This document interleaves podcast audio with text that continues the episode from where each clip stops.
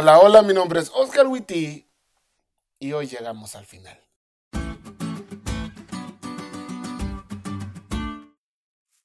¿Alguna vez lloraste cuando terminaste un grado de la primaria? Yo sí, y particularmente recuerdo cuando salí de tercer grado. La profa Carla había sido mi maestra ese año y ella había sido muy buena conmigo. Había aprendido mucho y aprendí a quererla demasiado. Para colmo, el último día de clases ella me había llevado un regalo por tener buenas calificaciones. Que ahora que lo pienso, probablemente le llevó a todos los demás que estaban en el cuadro de honor también. Pero como yo no lo vi, para mí no pasó. El punto es que cuando llegué a la casa tenía una sensación de melancolía. No recuerdo nada de lo que hice esa noche, ni esa tarde, pero recuerdo que al dormir soñé. Y soñé con la profa Carla. Y me desperté llorando porque la extrañaba. Bueno, algo así me pasó con esta lección. Hoy me desperté algo melancólico a estudiar el último día. Es que hemos aprendido bastante de Edra y Nehemías, tanto de sus libros como de su persona, ¿no crees? Aunque si nos preguntas a mi esposa y a mí, nuestro favorito es Nehemías. Aprendimos que Dios puede usar a cualquiera para alcanzar sus propósitos, inclusive a paganos que no crean en Él. Aprendimos que Dios nos llama por razones y situaciones distintas, con dones y talentos distintos, con tal de bendecir a su pueblo.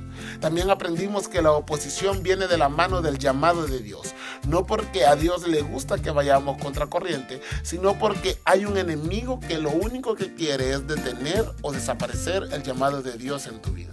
¿Y qué me pueden decir de la importancia de leer la Biblia, de no olvidarnos que todo viene de Dios, el gran amor perdonador del Señor, la importancia de no olvidarnos del pacto, de arrancarles el cabello a aquellos que están en yugo desigual. De... Oscar, eso no es un punto de aprendizaje.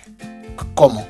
Lo que aprendemos de eso es que no podemos quedarnos de brazos cruzados cuando vemos que nuestros jóvenes deciden deliberadamente hacer lo que no agrada a Dios, que debemos actuar con pasión por la salvación de ellos. Mm, tienes razón aprendimos eso. Y arrancarle el cabello a aquellos que están en yugo desigual. Ay, no, contigo no se puede. Pero creo que una de las lecciones más importantes de este libro es exactamente la que estudiamos esta semana, el liderazgo. Un liderazgo apasionado, decidido, tenaz, amante, pero sobre todo abnegado. ¿Ves por qué te digo que me levanté nostálgico? Sé que varios de nosotros vamos a extrañar a Esdras y a Nehemías y definitivamente de cuando en cuando tendremos que volver a leer sus libros en busca de más enseñanzas. Solo espero que durante estos tres meses Dios te haya hablado y realmente en el liderazgo con tus jóvenes quieras seguir el ejemplo de estos dos hombres.